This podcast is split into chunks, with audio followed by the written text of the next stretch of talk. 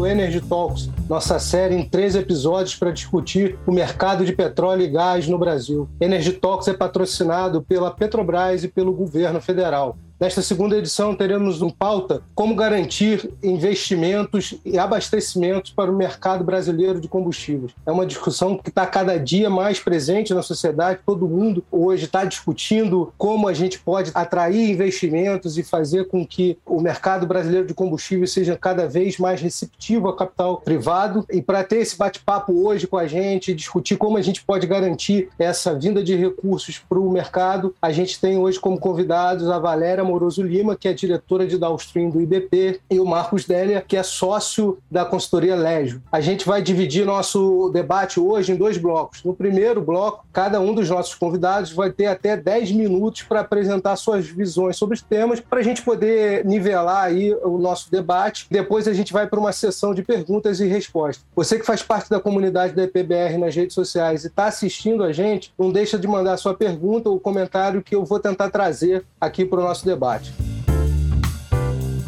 Bom, dado esse recado inicial, a gente vai começar ouvindo a Valéria. Valéria, obrigado mais uma vez por estar aqui com a gente. Obrigado pela sua gentileza de abrir um espaço na sua agenda para novamente estar aqui na PBR discutindo o mercado de óleo e gás no Brasil. Boa noite. Boa noite, Felipe. Eu que agradeço a oportunidade, o convite, né, feito pela PBR para debater esse tema e também dividir essa tela aqui, né, com Delia, que eu já admiro bastante como profissional. E é também a oportunidade da gente debater um tema sobre o qual a sociedade brasileira tem se debruçado muito nos últimos meses. Esse assunto ele entrou na pauta, né, mais fortemente a partir do aumento do preço do petróleo no mercado internacional, combinado com a desvalorização do câmbio. E o que traz uma combinação perversa aí, né? Mas esse assunto assunto, na verdade, ele é recorrente no debate nacional. Então, a oportunidade de poder debater esse assunto aqui é muito importante para o Instituto Brasileiro do Petróleo. Você comentou alguns assuntos que você colocou na pauta, né? Que é preço internacional de preço no Brasil alinhado com preços internacionais, atração de investimento, reforma de CMS, desinvestimento da Petrobras, novos agentes. Isso tudo parecem temas muito díspares, mas na verdade eles são bastante interligados. E para conduzir assim o meu raciocínio, eu vou usar uma palavra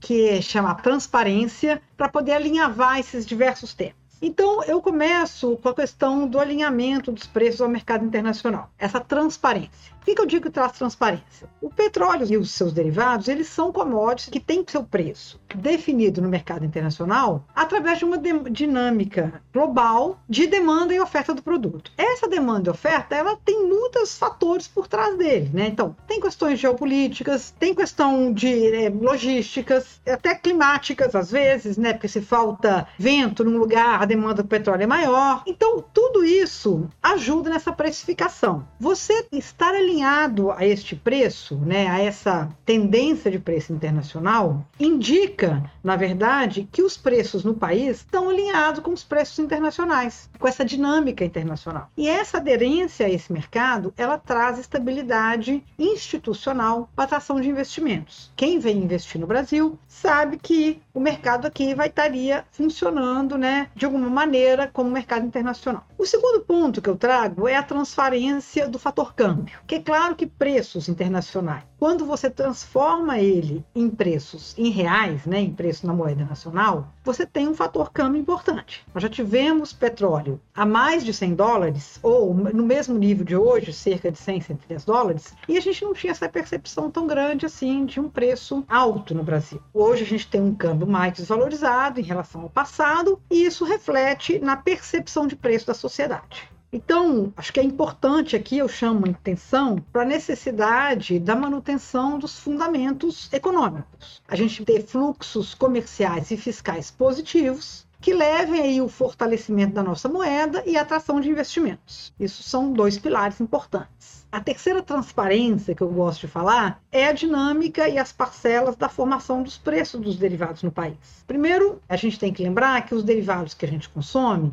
eles não são só fósseis, eles têm uma parcela também de biocombustíveis. Esses biocombustíveis também são, de grande medida, originários de commodities agrícolas que também são comercializadas no mercado internacional. Então, quando a gente fala, por exemplo, de controlar preço do petróleo, do derivado fóssil, a gente, na, na verdade, também estaria falando de controlar preço desses biocombustíveis, que são de commodities que também sofrem essa influência do mercado internacional e do câmbio. E isso vira um ciclo que não acaba nunca e desarticula várias cadeias produtoras brasileiras. Né? A gente viu isso com o álcool na época que o governo controlou o preço dos derivados fósseis, na época de 2014, 2015 mesmo que você quisesse controlar só o preço do derivado fóssil, a gente tem que lembrar que hoje você tem vários atores atuando nessa oferta de derivados, né? Não é só a Petrobras, você tem a Petrobras, você tem a Selen, que é a outra refinaria, você tem dois refinadores, você tem os formuladores, você tem a indústria petroquímica, que é uma fornecedora de gasolina, você tem os importadores. Então, caso o governo decida ou que a sociedade decida investir, intervir no preço de um agente,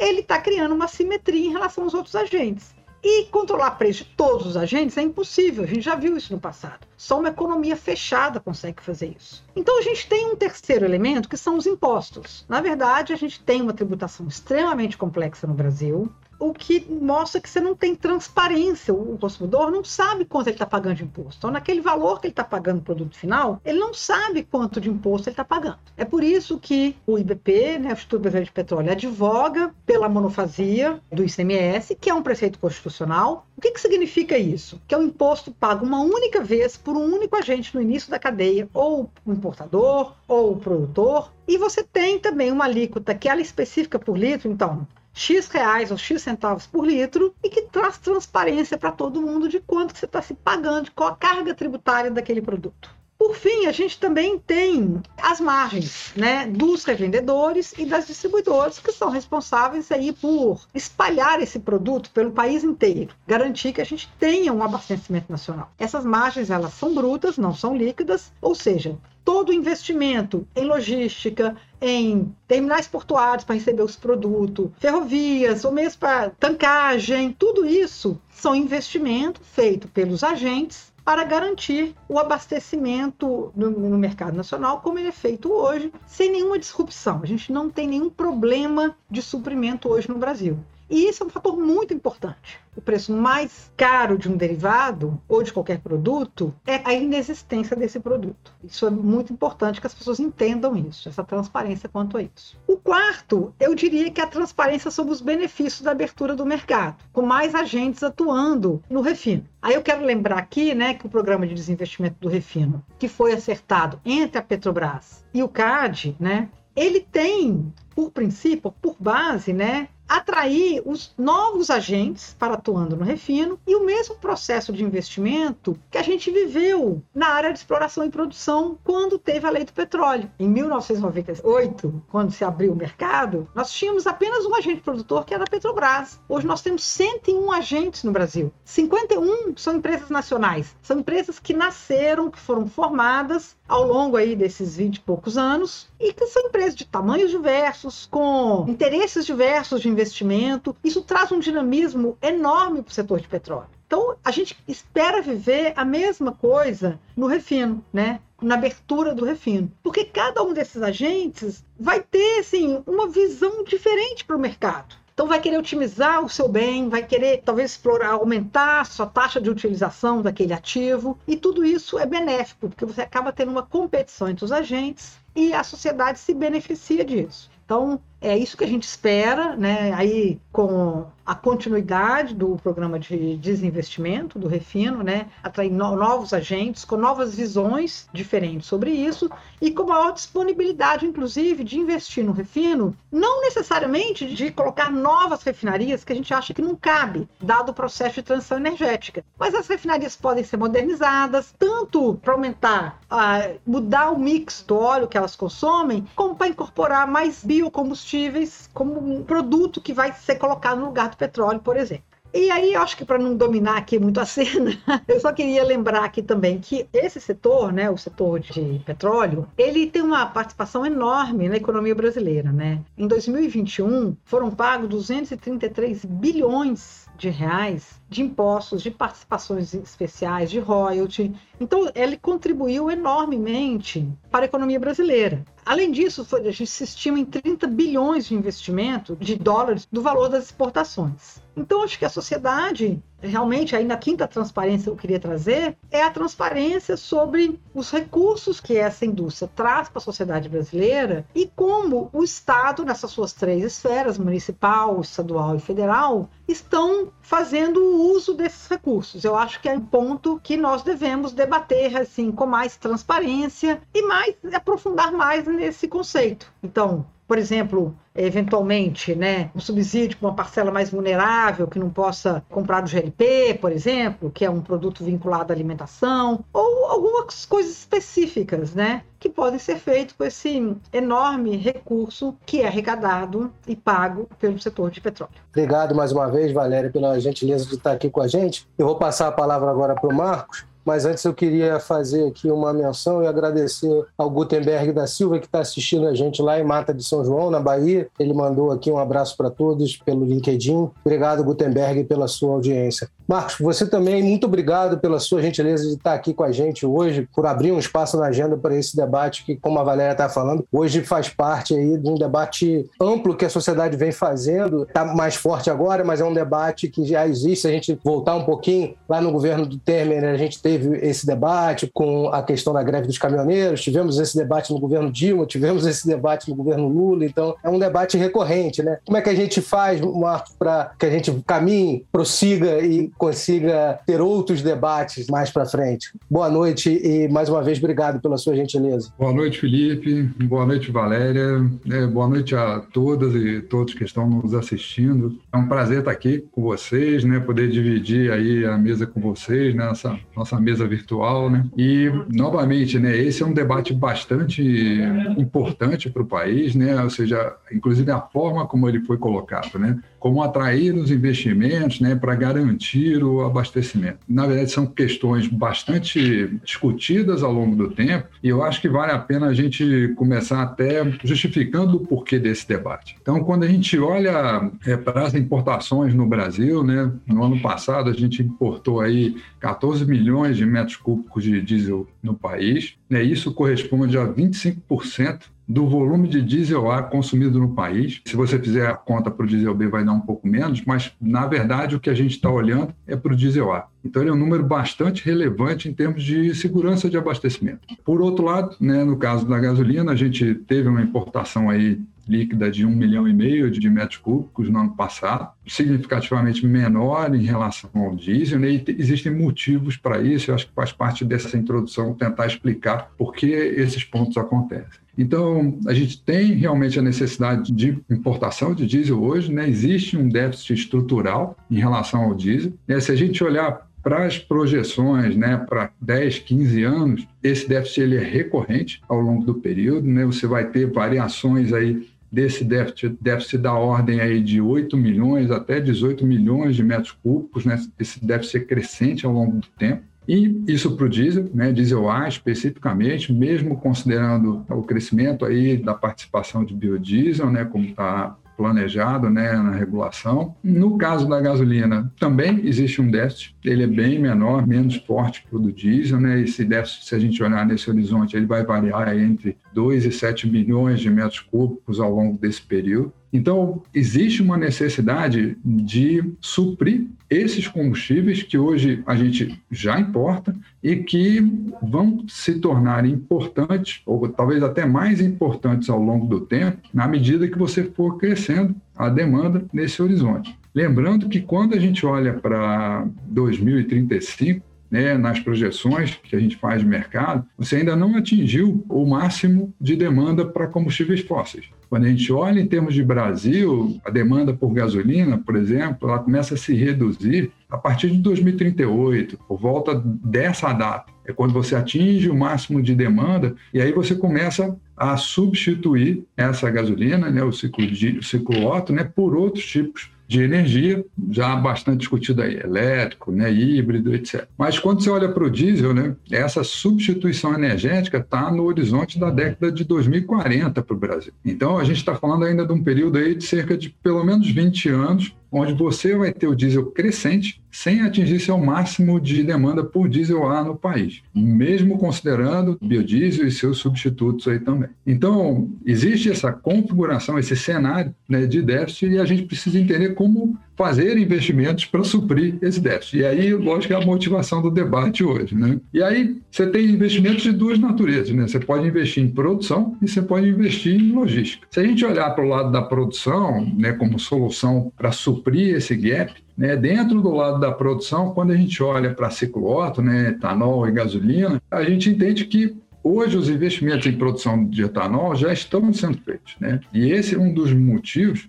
pelos quais a gente tem talvez um déficit significativamente menor né, no ciclo Otto em termos de gasolina, e a gente importa bem menos, como mencionei aqui. Né? A importação de gasolina A hoje corresponde a cerca de 5% do consumo de gasolina A. Então, é significativamente menor em relação ao diesel, que é 25%. E isso ocorre justamente porque houveram investimentos em produção de biocombustível, no caso aí o etanol, tanto de milho quanto de cana, né, que vem cobrindo esse déficit e que, dado que se entenda a necessidade de redução desse déficit ao longo do tempo, mais investimento nesse setor vai reduzir esse gap. É isso alinhado com as políticas, né, inclusive políticas de Estado nossas, né, nos, com o programa de biocombustíveis, etanol e biodiesel, né, tomando parte da nossa matriz energética. Investimentos em produção para você tentar reduzir o gap de combustíveis em termos de ciclo Otto. Quando a gente olha para ciclo diesel, a coisa é um pouco diferente, né? e acho que essa é toda a preocupação que a gente tem que trazer quando fala de investimento. Né?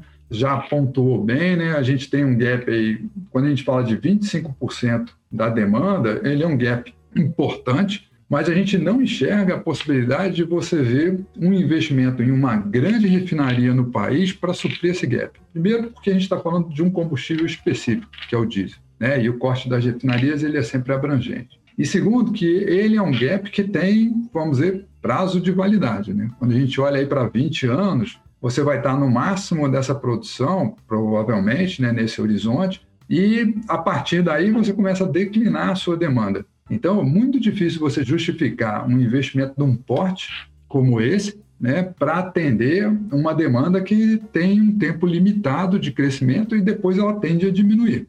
É, e aí, só para a gente ter uma ideia, quando a gente fala, por exemplo, da entrada do segundo trem do Comperge, a gente está falando em colocar entre 3 e 4 milhões de metros cúbicos praticamente metade de uma grande refinaria aí como a Renes. Quando a gente está falando de 18 milhões de metros cúbicos, nós estamos falando de um volume significativamente maior. E você realmente querer suprir isso com um investimento em refino, no momento que a gente está hoje, é muito difícil você conseguir investidores para isso, né, financiamento para isso, e principalmente, talvez não seja um bom negócio mesmo, porque a sua demanda vai começar a diminuir né, daqui a 20 anos. Né, e são investimentos que são planejados para serem pagos em, em, um horizonte muito maior do que esse. Então, o investimento em refinaria, também como a Valéria já pontuou, é importante para você ter um crescimento incremental da produção, né? melhorar o corte das refinarias com investimento privado, ampliações pontuais nas refinarias no parque existente, inclusive né, até as desejadas aí mini refinarias também, que ainda não se concretizaram, mas é uma alternativa para você colocar um volume incremental. Então, investimento em produção no ciclo diesel, a gente deveria estar olhando para um investimento pontual, para um crescimento incremental de volume nas refinarias. E isso é desejado né, como uma forma de também ajudar a reduzir esse gap. Mas se a gente não consegue fechar o gap com esses investimentos em refino, a gente precisa olhar aí sim para o outro grupo de investimentos, que é o investimento logístico, né, que também é parte dessa discussão de investimento em infraestrutura. E aí sim, o investimento em logística ele vem atrelado é você ampliar a sua capacidade portuária, ampliar a capacidade de movimentação nas ferrovias, ampliar, inclusive, a capacidade de movimentação em dutos, da rede de dutos já existente. Então, você tem investimentos para ser feitos. Recentemente, a gente fez um estudo em conjunto aí com as comissões do IBP, para justamente identificar qual seria o porte desses investimentos. Né?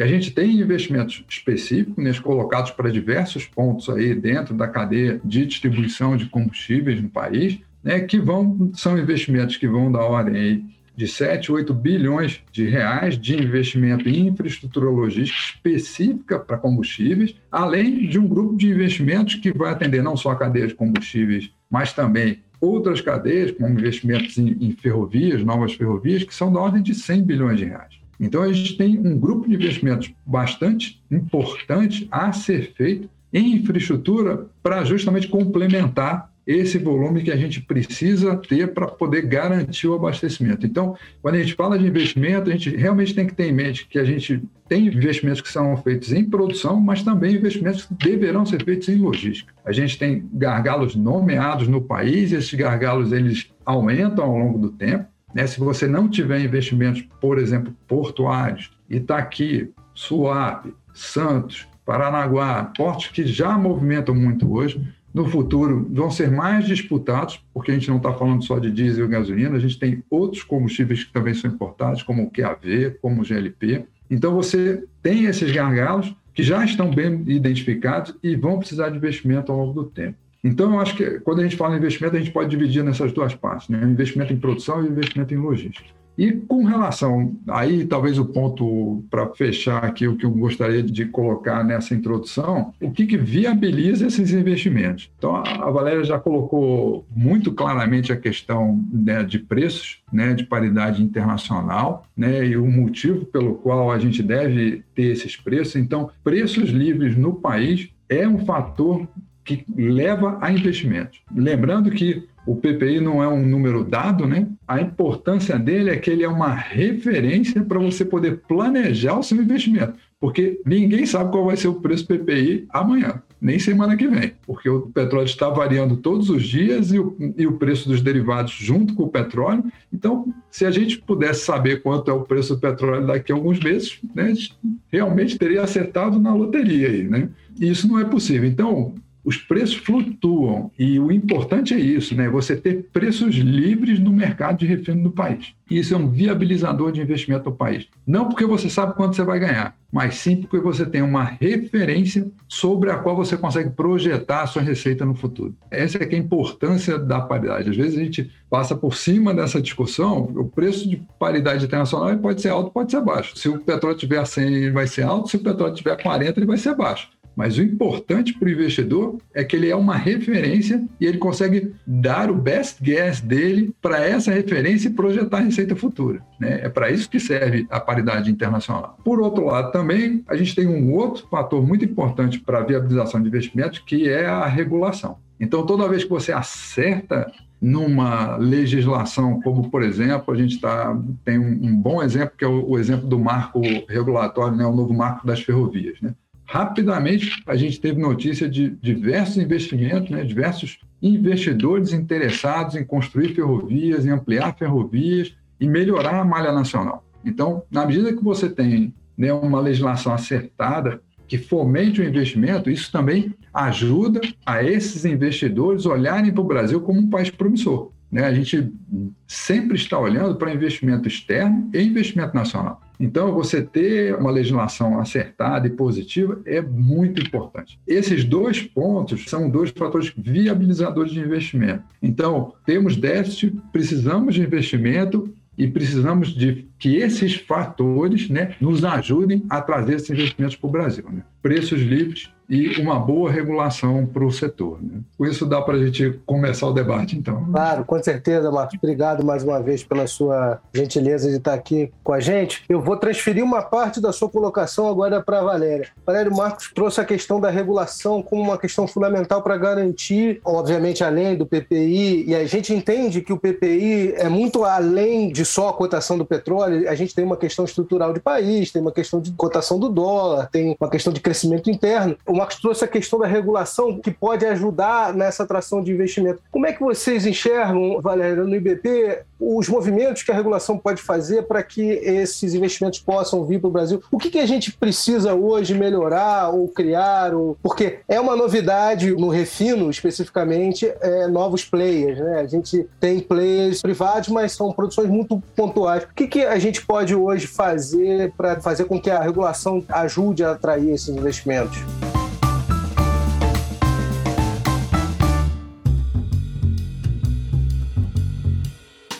Felipe, como o Delia falou, a gente tem que pensar sempre a atração de investimento né, de duas formas, né? Seja na produção, seja no refino, ou seja na logística, para permitir a importação e a distribuição desse produto por todo o mercado, né? Para o refino em si, ou seja, para a produção em si, que regulação que eu acho importante? Primeiro é o seguinte, o marco legal é, da lei do petróleo, eu ainda acho que ele é válido, tá? Ele está ali, os principais elementos estão colocadas nessa lei. É uma lei de 1998, 97, na verdade, que ela foi aprovada, mas que ela ainda é muito aderente às coisas que o país precisa. Né? Então, ele fala em liberdade de preços, ele fala em atenção ao suprimento nacional, ele fala em preocupação quanto a preço e fornecimento para o consumidor, quer dizer, não é só preço, ele liga o conceito de preço também à disponibilidade de produto. Então, de uma maneira geral, a lei do petróleo, ela tem, eu acho que ela é ainda um, bom marco regulatório, tá? No entanto, até pela presença, né,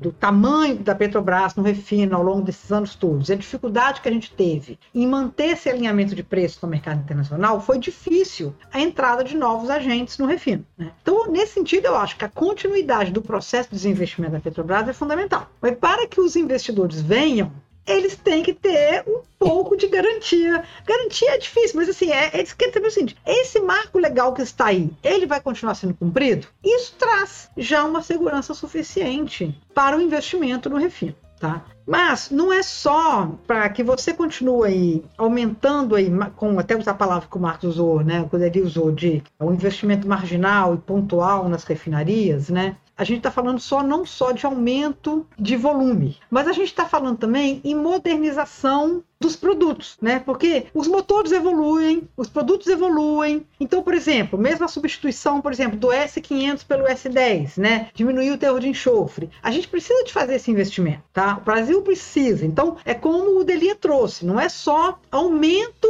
de produção, é também você ter uma produção aderente, um produto aderente aos motores, aderente à sociedade que demanda menor carbono nos seus derivados, né? Então tudo isso tem que ser, a gente tem que trazer investimento para tudo isso. Aí nesse ponto eu, eu acredito que é importante a questão da política pública, tá? O programa Combustível do Futuro, que foi desenhado pelo MME junto com os outros ministérios, né? Começou ano passado. Ele é um bom passo, a gente tem muita coisa para fazer nele ainda, mas é importante que a gente esteja pensando realmente qual é o combustível do futuro, como é esse combustível, né? Na aviação, como que a gente introduz a parcela do biocombustível? Como que a gente traz o biodiesel, né? Sem ser de base éster, que hoje no Brasil você tem uma reserva de mercado para esse produto. Mas você tem biocombustível para o ciclo diesel hoje muito mais avançado. Então, a regulação, ela tem que tratar também disso, tá? Não ter uma reserva de mercado para alguém. A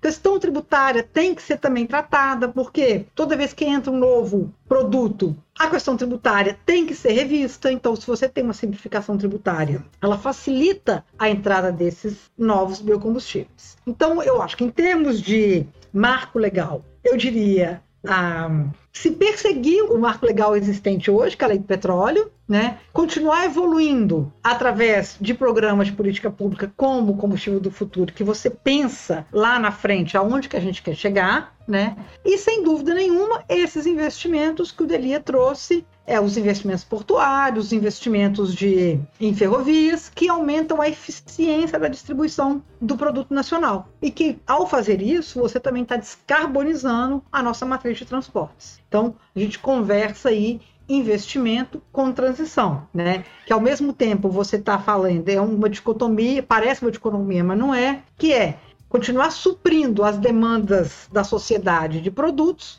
mas enfrentando todos os desafios da transição energética. Legal, obrigado, Valéria. Deli, a Valéria tocou num ponto que talvez seja um dos, dos mais importantes, que é a questão da, das políticas públicas que vão ser implementadas e como olhar o setor no médio e longo prazo, que é uma coisa que a gente no Brasil não tem muito o, o costume de fazer, né? E, e, acaba tendendo a soluções mais simples de curto prazo com efeitos menos prolongados. Como é que você enxerga essa importância da política pública para esse setor, levando em consideração esse cenário cenário que você traçou, tanto para o diesel quanto para a gasolina, e a pouca capacidade que a gente pode ter de atrair investimentos em novas plantas de refino, é, sobretudo para o diesel, como você é, trouxe aqui para a gente. Uma política pública pensando o futuro, olhando é, o longo prazo e caminhando conjunto com a transição energética, como a Valéria mesmo falou, pode ajudar nessa caminhada aí? É, Felipe, eu acho que esse é um ponto central aí na discussão mesmo. Né? A gente fala de investimentos, né? mas a gente tem que olhar também para como você vai enxergar esses combustíveis no futuro. Eu acho que um ponto inicial, né, que a gente precisa é uma visão clara desse horizonte, né, como eu mencionei aqui. olha, ok, a gente vai olhar para a gasolina, né, para ciclo Otto, com gasolina sendo relevante ainda, né, crescendo em termos de demanda até 2035, 2038. A gente precisa ter uma visão clara desse horizonte, né? Aí a, a política pública tem que enxergar isso. Olha, ok, eu tenho esse prazo para estabelecer como eu vou fazer essa substituição, porque é isso que a gente imagina em termos de demanda. Quando a gente olha para o diesel, como eu mencionei, esse horizonte está na década de 2040. E isso torna as coisas talvez um pouco mais difíceis no lado da previsão, mas talvez um pouco mais fáceis no lado do planejamento, né? porque a gente vai ter mais tempo para trabalhar esses meios de transição energética. Então, acho que a primeira coisa é estabelecer claramente os horizontes para que essas políticas tenham efeito. Né? E aí eu diria isso, né? para o ciclo Otto no final da década de 30 e para o ciclo diesel ao longo da década de 40, e a gente pode discutir se mais na frente ou mais no final. Mas isso acho que é um primeiro ponto que é importante na discussão de política pública. Um segundo ponto que eu acho que precisa ficar bastante claro é como a gente vai fazer essa transição energética. Então, hoje está muito claro, né, até com o programa Renova Bio, né, que o primeiro passo né, que foi dado é no sentido de substituir o combustível fóssil no ciclo Otton por etanol, que pode estar sendo combinado aí com veículos híbridos, né, ou até mesmo né, com veículos elétricos no país. Mas claramente né, o híbrido parece ser uma opção mais palpável para o nosso país, né, mais material para o nosso país. Então, você ter o desenvolvimento aí né, de veículos híbridos usando a fonte renovável do etanol e, e fazendo essa transição de energética, deveria estar ali já como uma solução clara, né? Como eu falei, a gente está olhando aí para 15 anos, talvez um pouco menos que isso, mas a gente está olhando para um horizonte desse. Isso já tem que estar claro para você permitir os investimentos, tanto em pesquisa, porque vai precisar de investimento em pesquisa, quanto investimentos em produção. Então, você desenvolver essa nova matriz que vai suportar o país para o ciclo Otto aí nos próximos 20, 30 anos, ela precisa estar bem definida. Então, já estamos atrasados nesse ponto, em termos de planejamento. Né? De, só apostar no etanol não é suficiente. A gente tem que apostar no etanol combinado com alguma outra solução de transição. Então, acho que isso é importante estabelecer isso como uma política, né? e aí a função do CNPE, fazer isso, né? O CNPE tem o mandato para fazer isso e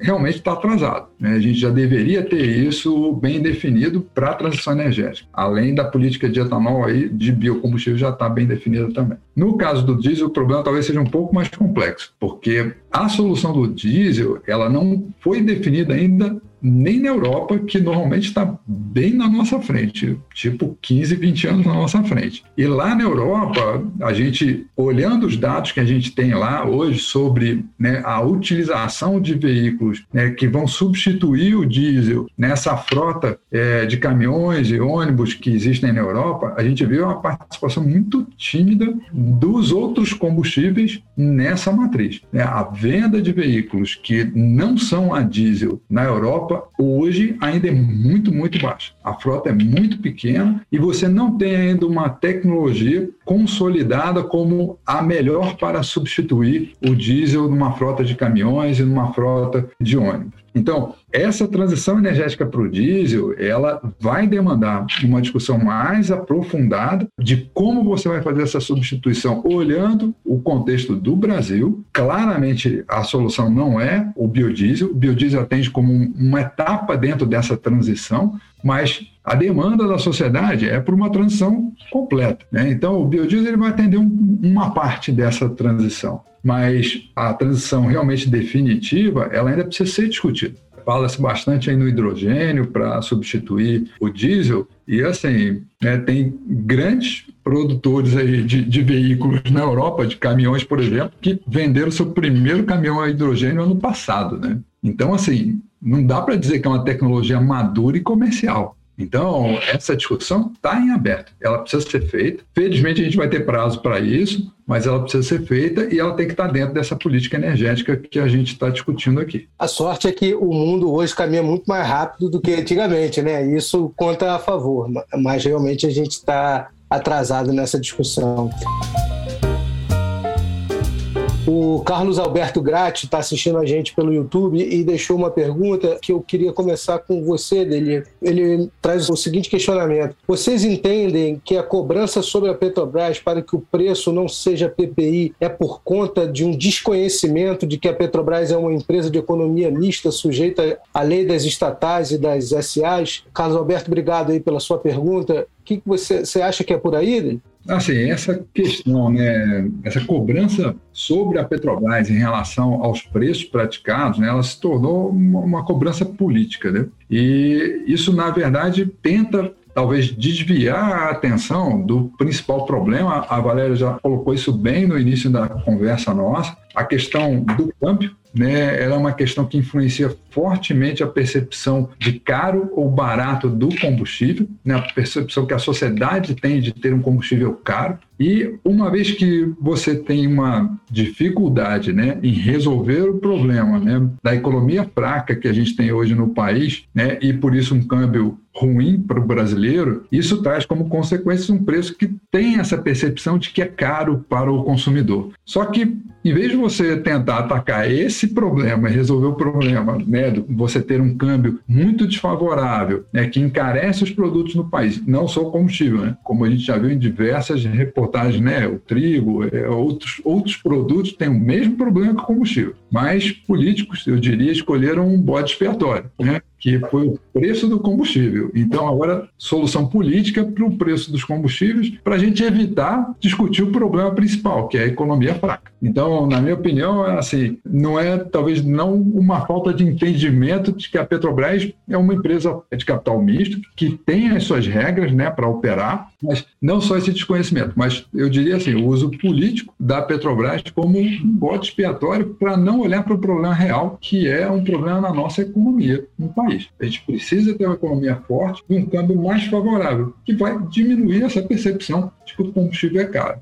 É, acho que eu toquei também rapidamente sobre isso. O fato da gente ter a Petrobras hoje como um papel ainda dominante, fica fácil de você escolher um vilão para o assunto, entendeu? Por isso que a gente advoga tanto para a sociedade da questão de você ter múltiplos agentes fato de, você querer tentar controlar o preço via Petrobras não teria efeito. Como eu disse, você já tem os biocombustíveis, você tem outros agentes para suprir o que a Petrobras não consegue mais, né? Então, se você tivesse um parque de refino pelo menos 50% privado, essa discussão seria totalmente diferente. Você não teria essa discussão tão acirrada acima de um único agente. Você não teria um agente com a percepção que a sociedade tem que seja capaz de formar preço. E não é mais. A gente está num momento de transição. E a sociedade ainda não percebeu que a gente está num momento já diferente. Diferente de quando a Petrobras ela era a única produtora de petróleo, a única produtora de derivados. Então, eu acho que cabe a gente ajudar nessa disseminação dessa informação, dessa transparência aí, que hoje a Petrobras não é mais um formador de preço único no país. Legal, a gente está chegando aí, já quase faltando quase 10 minutinhos aí para terminar nosso bate-papo, e tem algumas questões ainda que eu queria trazer, então eu vou tentar ser um pouquinho mais rápido aqui para a gente passar ah. por todos os, os pontos. Valério, queria continuar com você. A gente viu agora, recentemente, uma reforma do ICMS passar e, e um movimento dos governadores tentando trazer de volta uma taxação. Como é que vocês enxergaram esse movimento da reforma que foi aprovada no Congresso? Vocês apoiaram esse projeto de lei? Como é que vocês estão vendo hoje essa implementação? Não, a Lei 192 de 2022, né, que foi essa lei que regulamenta o preceito constitucional da monofasia, ela teve todo o apoio do IBP. Isso realmente é um dos nossos pilares estratégicos, tá? Então nós trabalhamos aí com o Congresso, apoiamos desde a primeira hora esse conceito da monofasia do ICMS, tá? Com alíquota de IREM e única no Brasil inteiro. Então,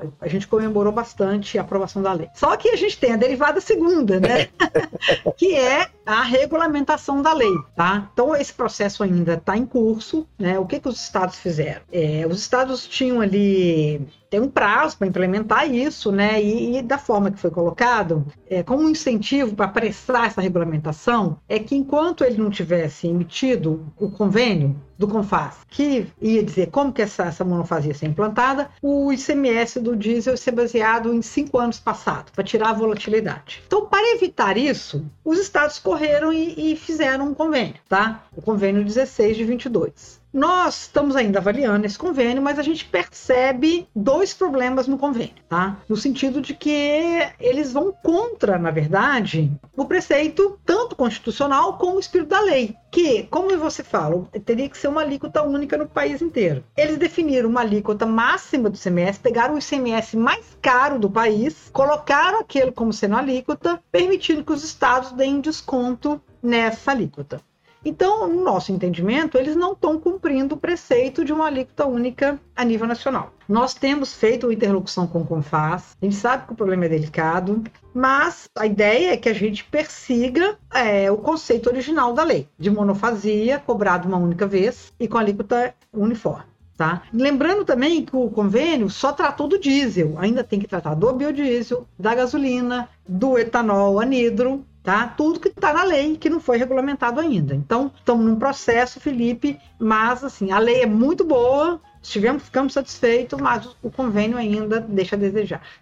A gente teve recentemente também uma expectativa do CNPE aprovar a questão do diesel verde e dos novos biocombustíveis. Acabou que não foi, a discussão ainda está acontecendo. Mas como que vocês estão acompanhando isso também, Valéria? Vocês também estão olhando esse movimento como importante? Não, extremamente importante. É como a gente disse, né? Ele, inclusive, está vinculado na questão da transição energética, né? Sim, totalmente. Né? Mais limpo, mais descarbonizado, né? Nós, isso é, a gente está na nossa pauta desde 2020, né? É, foi uma frustração, eu diria. Esse relatório já está bastante atrasado, ele era para sair em junho do ano passado. Depois a gente teve a notícia que ele sairia em março desse ano e ainda não foi publicado. A gente sabe, né, Felipe? Porque ele como o Delia disse, nós estamos atrasados. Se a gente está atrasado um pouco no etanol, Imagina no diesel, que por enquanto você só tem uma tecnologia. Ainda que o Delia considere que a Europa ainda não resolveu isso, está mais avançado que a gente, mas ele está mais avançado nesse combustível, que é um combustível fungível ao petróleo, não traz nenhum problema de, de na mistura, né? E você dá uma vida útil às refinarias ao você permitir o coprocessamento, entendeu? Você aceitar o HVO. Então, é, nos preocupa bastante esse atraso na regulamentação regulamentação, né, política pública que vem do CNPE, para que a gente possa efetivamente deslanchar um investimento nessa área. Né? Algumas empresas estão se antecipando, estão fazendo alguns investimentos em plantas específicas de HVO, sem ser na refinaria, né? A Vibra há pouco tempo anunciou uma de óleo de palma no Pará, e alguma outra está sendo anunciada, mas enquanto você não tiver a certeza de como que esse produto vai ser ah, misturado ao produto fóssil, é difícil você viabilizar esse investimento. Então, isso falta. Isso realmente é uma política pública que falta.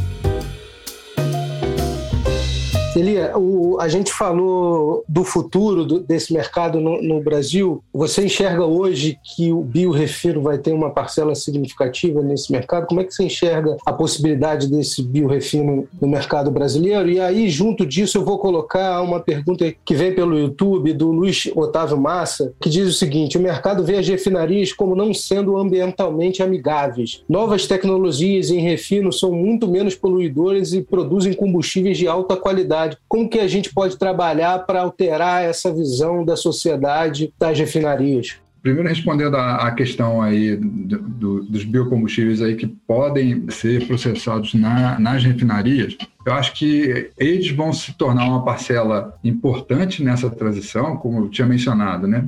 Ele vai ser uma etapa nessa transição. Como eu disse, a transição aí a gente está olhando para um horizonte de pelo menos 20 anos. E quanto antes a gente tiver essa regulação clara com relação ao uso desse produto que vai ser produzido em refinarias, né, com base em, em biomassa e produzido em refinarias, como ele vai ser utilizado, né? Se ele efetivamente vai poder substituir o biodiesel, né, o biodiesel de origem de éster, né, com esterificação, ou se ele vai poder substituir o próprio diesel, né? Então, o próprio diesel, então acho que Parte dessa definição vai mostrar qual é o caminho do investimento nesse tipo de combustível, dado que os mercados são bem diferentes. Né? Num a gente está olhando para um mercado aí de 20%, no outro a gente está olhando para um mercado de 80%. Então, os investimentos vão variar muito na medida que você tiver uma opção ou outra, ou ambas, né? definidos aí como um, uma, uma, regulação que vai precisa ser, né? já está atrasada, né? precisa ser decidida, a Valéria mencionou isso, está para ser decidido desde o ano passado, e a gente ainda não tem uma uma visão clara disso, né? Está sendo postergado e isso é muito ruim. Então, eu acho que ele vai fazer parte dessa transição. Existe a, a possibilidade né, de você, né, dado o próprio incremento das legislações, por exemplo, de poluentes, né, você ir tornando o seu combustível cada vez mais limpo nesse sentido, né, com menos resíduo. Isso está previsto na regulação, né, ou seja, a modificação né, dos percentuais de produtos que podem contaminar aí, o, o meio ambiente dentro né, dos resíduos aí da queima no ciclo diesel. Então, isso existe uma evolução para isso e as refinarias, lógico, têm que atender a esses requisitos e, e, e se modificar. Né? A questão aí do, do S500 para o S10 já foi um, um, primeiro passo aí que está em transição. Né? A gente, no futuro, aí não vai ter efetivamente S500, vai ter só S10 né, no consumo nosso, mas esse combustível pode evoluir. Então, mostrar que esse esforço está sendo feito eu acho que é parte do que a indústria hoje pode contribuir junto à sociedade. Né?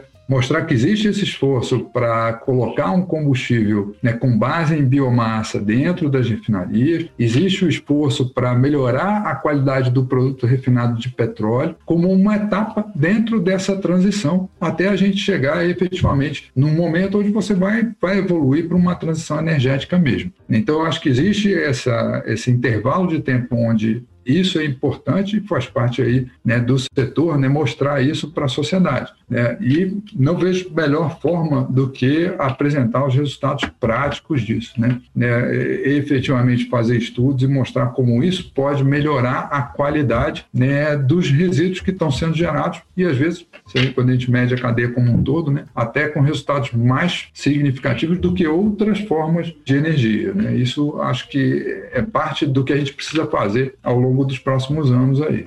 E com isso a gente mostrar o benefício para a sociedade né, de todos esses, esses investimentos e, e, essas adaptações que estão sendo feitas, que no fundo é, é, é beneficiada né, por, esse, por esses investimentos.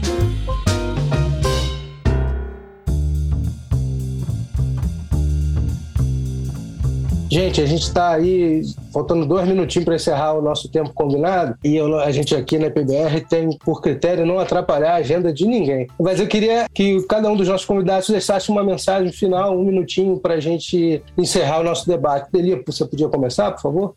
Assim, eu acho que hum, eu ficaria aí com os dois pontos aí na, na questão dos viabilizadores de investimento, né, do que, que a gente discutiu aqui. Né? Então, o aspecto né, de manter aí o programa de desinvestimento da Petrobras de maneira que você termine né, essa etapa de abertura do mercado de refino, que vai permitir que a gente efetivamente tenha preços livres né, e que cada vez a interferência nesses preços seja menor. Eu acho que isso aí é essencial. E um outro ponto também, que é, como eu mencionei, a questão do outro viabilizador, que é a regulação. Então, a gente olhar para essas legislações que estão sendo feitas agora, a gente mencionou algumas aqui, né? A questão da regulação desses biocombustíveis, né? Na produção nas refinarias, a questão aí do marco das ferrovias, a questão, hoje a gente tem uma discussão bastante grande sobre né, o livre acesso em terminais aquaviários, é uma, é uma discussão importante, relevante, precisa ser olhada de perto, né? A gente precisa olhar para essa regulação como um fator de investimento, né? Então, eu acho que existem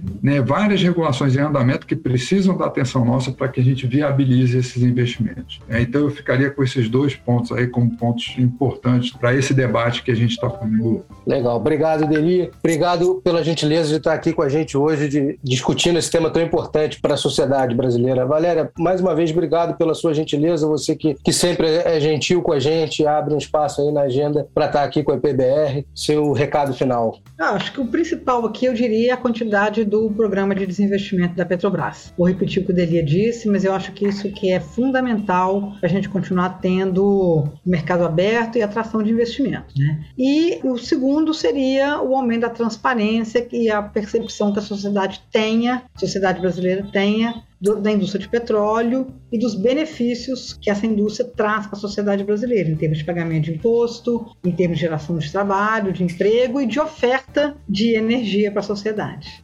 Legal, obrigado Valéria, obrigado mais uma vez aí pela sua gentileza e obrigado a você que está assistindo a gente, você que faz parte da comunidade da IPBR nas redes sociais. A gente volta na próxima quinta-feira discutindo os próximos passos para a margem equatorial dentro aqui de mais um episódio da série Energy Talks. Gente, obrigado, boa noite e até a próxima quinta. Tchau, tchau. Este podcast foi editado pela Maremoto.